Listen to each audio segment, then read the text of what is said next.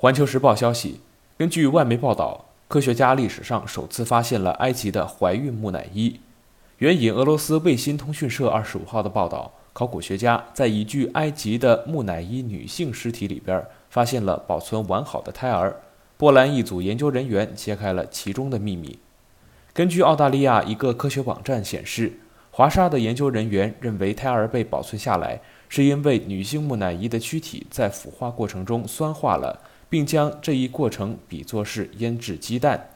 他们解释道，胎儿留在未被触及的子宫内，开始经历一个类似腌制的过程。这不是最具美感的比喻，但却表达了这个意思。研究人员继续解释道，尸体血液的 pH 值显著下降，变得越来越呈酸性。氨和甲酸的浓度随着时间的推移而增加。制作木乃伊时，在尸体中填充的泡碱极大限制的空气和氧气的进入。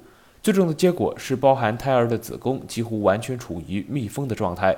该网站还指出，尽管开罗大学的放射科医生萨哈尔·萨利姆此前对胎儿的发现表示质疑，指出在木乃伊的扫描中并没有发现胎儿的骨骼。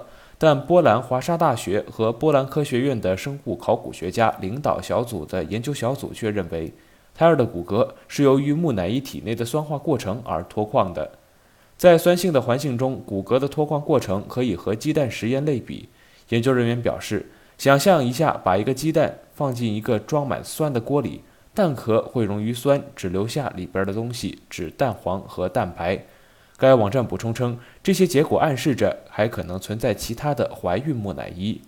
这里是羊城晚报广东头条，我是主播陈子燕。